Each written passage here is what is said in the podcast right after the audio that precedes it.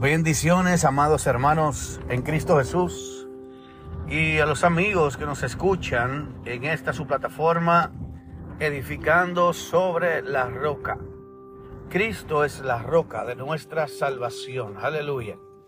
Eh, te invitamos a seguirnos y a compartir estos audios para que otras personas también tengan acceso y puedan recibir el mensaje que tú recibes a través de los podcasts. Si no lo haces, te invito a que lo compartas con tu grupo de WhatsApp y diferentes grupos en los cuales tú estás participando. Iniciamos inmediatamente con algo muy maravilloso. Y es que quiero tratar un tema que para muchas personas es un tema que está muy, vamos a decir la palabra, ha traído mucha confusión este tema.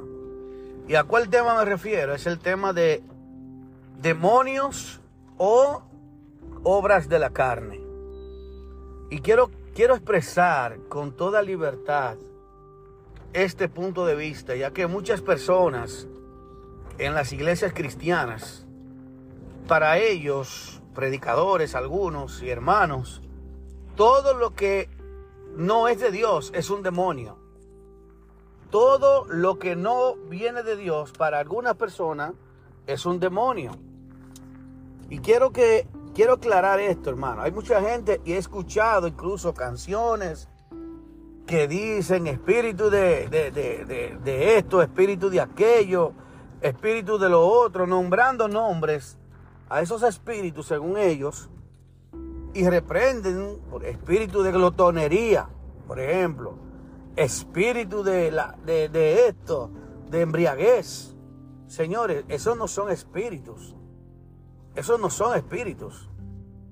Eso es una obra de la carne que se manifiesta cuando nosotros no tenemos al espíritu y que no sometemos la carne.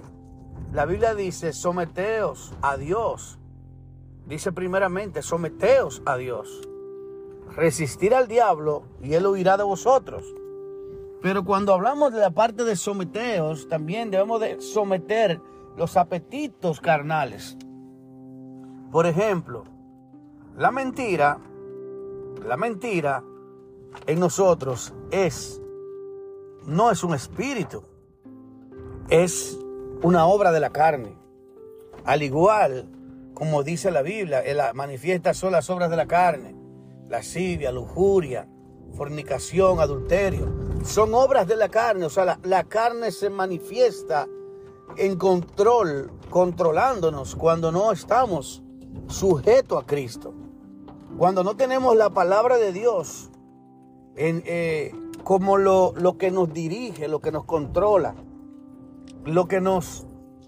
Eh, la primera, lo más importante de nuestra vida. Cuando no le damos esa importancia, pues nosotros vamos a tener las obras de la carne a flor de piel. Porque la glotonería no es un espíritu, hermano.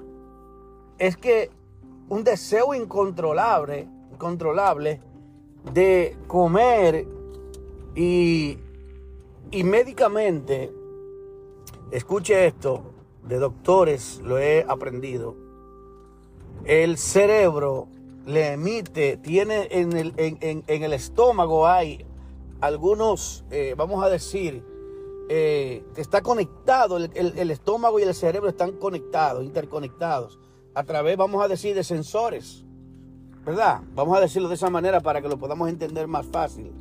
Hay sensores que emiten una señal al cerebro donde dicen, le, le habla, le dice, nos emite una señal donde ya estamos llenos. Y entonces, cuando comemos rápido, según la ciencia, eh, no nos damos el tiempo a que el cerebro asimile esa parte de, de ver, de sentir esas señales que son enviadas desde el estómago al cerebro, diciéndote que ya tú estás satisfecho. Y comemos, como le dicen la gente, comemos de gula. Comemos sin necesidad de tener hambre. Y el cuerpo está diseñado para comer cuando tiene hambre. no comer a cada rato. Y esas son situaciones que nosotros, nuestro cuerpo, vivimos por el hecho de que no controlamos nuestros apetitos carnales. La Biblia lo dice claramente. Y quiero que vayamos al libro de Gálatas, capítulo 5, por favor. El libro de Gálatas, capítulo 5, nos encierra algo hermoso. Porque nos habla claro, nos habla claro sobre lo que, lo que dice la palabra de Dios. Habla de las obras de la carne y los frutos del Espíritu. Dice el versículo 16 del capítulo 5 de Gálatas, digo pues, andad en el Espíritu y no satisfagáis los deseos de la carne. O usted hay dos, tiene dos opciones.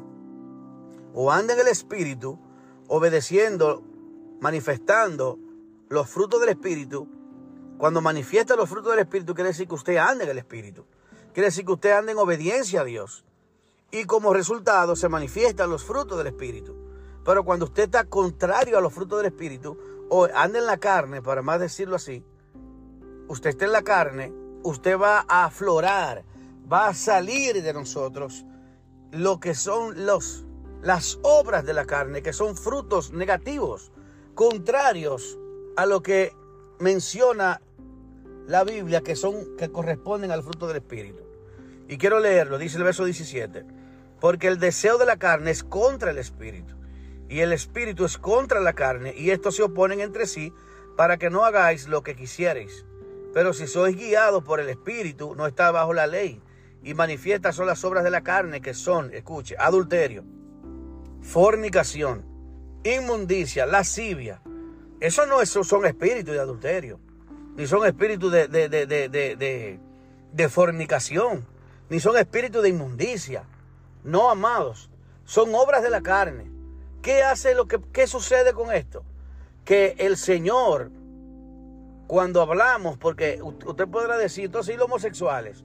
Bueno, la Biblia dice en Romanos capítulo 1 en cuanto a la homosexualidad, que esto fue un juicio de Dios, por cuanto fue entregado a una mente carnal, una mente reprobada. Por eso vean, amados, que lo que lo dice claro, a una mente reprobada fueron entregados o sea, a un apetito carnal y una mente extraviada, creyendo que lo que está mal no está mal. O sea, ellos creen que lo que está mal no está mal, pero ese es el juicio de Dios. Dice que por cuanto no quisieron creer en el amor de la verdad, Dios le envía un poder engañoso para que crean en la mentira. O sea, ellos extravían sus sentidos por su ignorancia y por su dureza de corazón, entonces su corazón se endurece y ya no entienden la verdad de Dios, que es lo que establece el Señor como que el hombre para, y la mujer hacen una pareja. Eso quería aclararlo. Pero quiero que vayamos y sigamos por el mismo, en la misma línea en la que lo voy llevando. Dice la lascivia idolatría, hechicería, enemistades, pleitos, celos, iras, contienda, disensiones, herejía, envidia, homicidio, borracheras, orgías y cosas semejantes a esta, acerca de las cuales os amonesto, como ya lo he dicho antes, que los que practican tales cosas no heredarán el reino de Dios.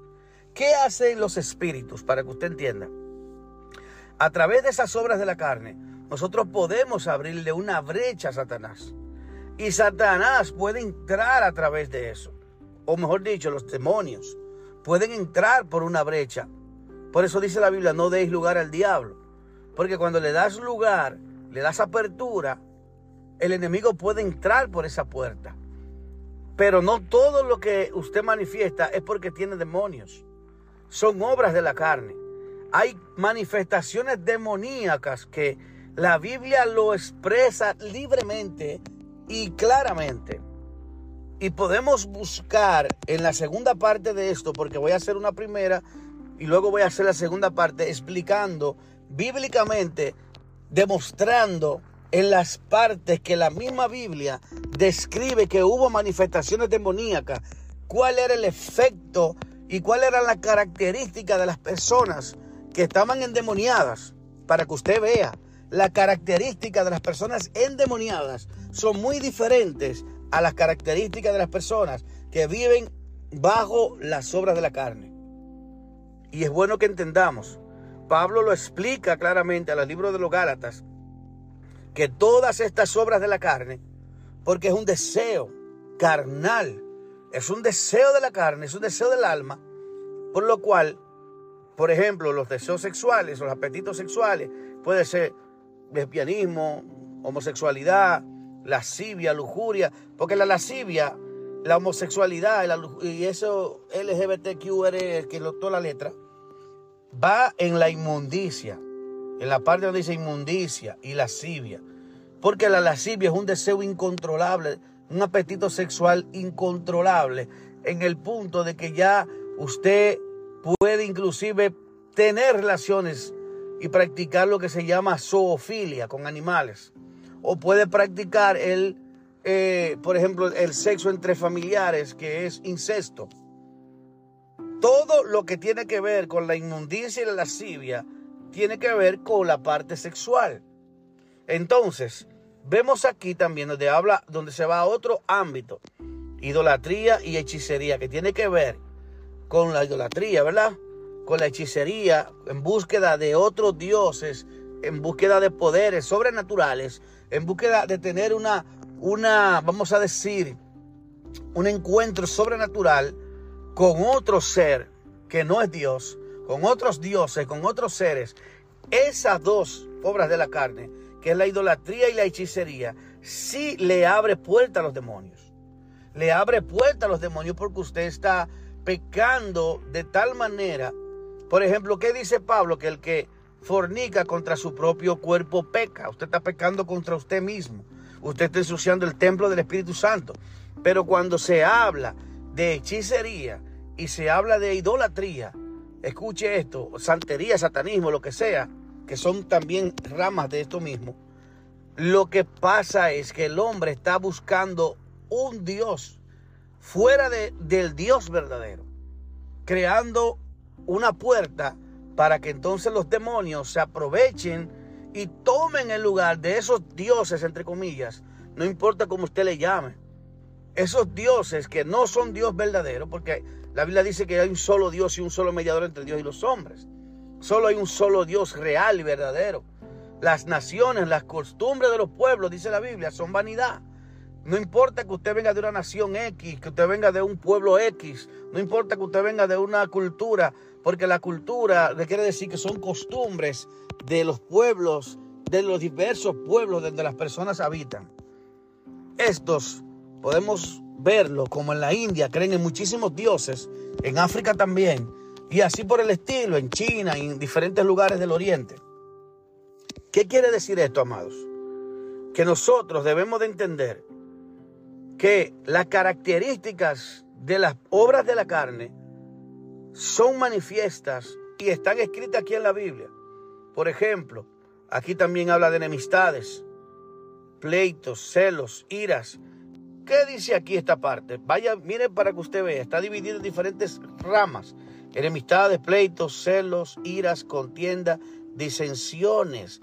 Todo esta parte ahí de estos de estos cinco características tiene que ver con con, de entre, eh, con problemas con nuestro prójimo. Porque la enemistad usted la tiene contra otra persona, usted, pleita, usted pleitea o eh, tiene pleito con otra persona, los celos también, la ira también, la contienda también y la disensión que tiene que ver con las divisiones. Ahora, la herejía es parte también de lo que estamos hablando, de la parte espiritual. Porque una herejía tiene que ver con manifestar una blasfemia, algo que aparentemente es de Dios, pero no es de Dios. O sea, cosa que, se, como que se quisiera referirse a Dios. Eso es una herejía. Entonces, las envidias, los homicidios, borracheras, orgías y cosas semejantes a estas, acerca de las cuales os amonesto. Como ya lo he dicho antes, que los que practican tales cosas no heredarán el reino de Dios. Pero ¿qué dice? El fruto del Espíritu es amor, gozo, paz, paciencia, benignidad, bondad, fe, mansedumbre, templanza. Contra tales cosas no hay ley. Pero los que son de la carne, perdón, los que son de Cristo, han crucificado la carne con sus pasiones y deseos. Usted y yo tenemos una pasión ahí, el apóstol Pedro los habla y dice pasiones desordenadas. ¿eh? Tenemos que controlar nuestras pasiones, tenemos que sujetar nuestras pasiones, tenemos que someter nuestras pasiones a Cristo. Y es a través del Espíritu de Dios. Jesús dijo, oren, oren para que no caigan en tentación. Es la oración la que nos ayuda a someter nuestros apetitos carnales. Dice, no nos hagamos vanagloriosos, irritándonos unos a otros, envidiándonos unos a otros. Estas son las obras de la carne. Las obras de la carne están manifiestas en tres tipos. Primero, como le decía, hablando sobre el pecado que se comete contra Dios, el pecado que yo cometo contra mí y a la vez contra mi prójimo. Escuche, escuche esto. Y también, eh, también es esto, porque nosotros pecamos contra Dios y pecamos contra el hermano también, contra el prójimo, contra el hermano, contra el prójimo, contra mí mismo. Entonces, es decir que tenemos que entender que de entre esas ramas hay una rama, como le decía, que le abre puerta a los demonios. Y son las que tienen que ver con la hechicería y la idolatría y todas las ramas que son que pertenecen a estas. Porque todo aquel, por ejemplo, el satanismo es una religión, es una secta. Porque el satanismo tiene que ver con ídolos. Satanás es un ídolo, al igual que lo es Buda, al igual que lo es las demás religiones que tienen otros dioses, son ídolos. Eso es idolatría, viene de idolatría. Satanás tiene sus seguidores. Es decir, que eso va en la parte de la idolatría. Y la hechicería también es la comunicación y la relación que tienen como de adoración y servicio a esos ídolos. Esa es la idolatría, la hechicería. Usted sabe que un hechicero les, les rinde honor, les rinde alabanza, les rinde sacrificio y les sirve, es un sacerdote de dioses ajenos. Eso es un hechicero. Eso es un santero. ¿Mm? ¿Por qué? ¿Por qué le llaman santero? Porque, bueno, es la hechicería. Porque la santería quiere decir que ellos son considerados, llamados, mal llamados, santos. Por eso se llama santería. Pero es, y eso es hechicería. Eso es brujería.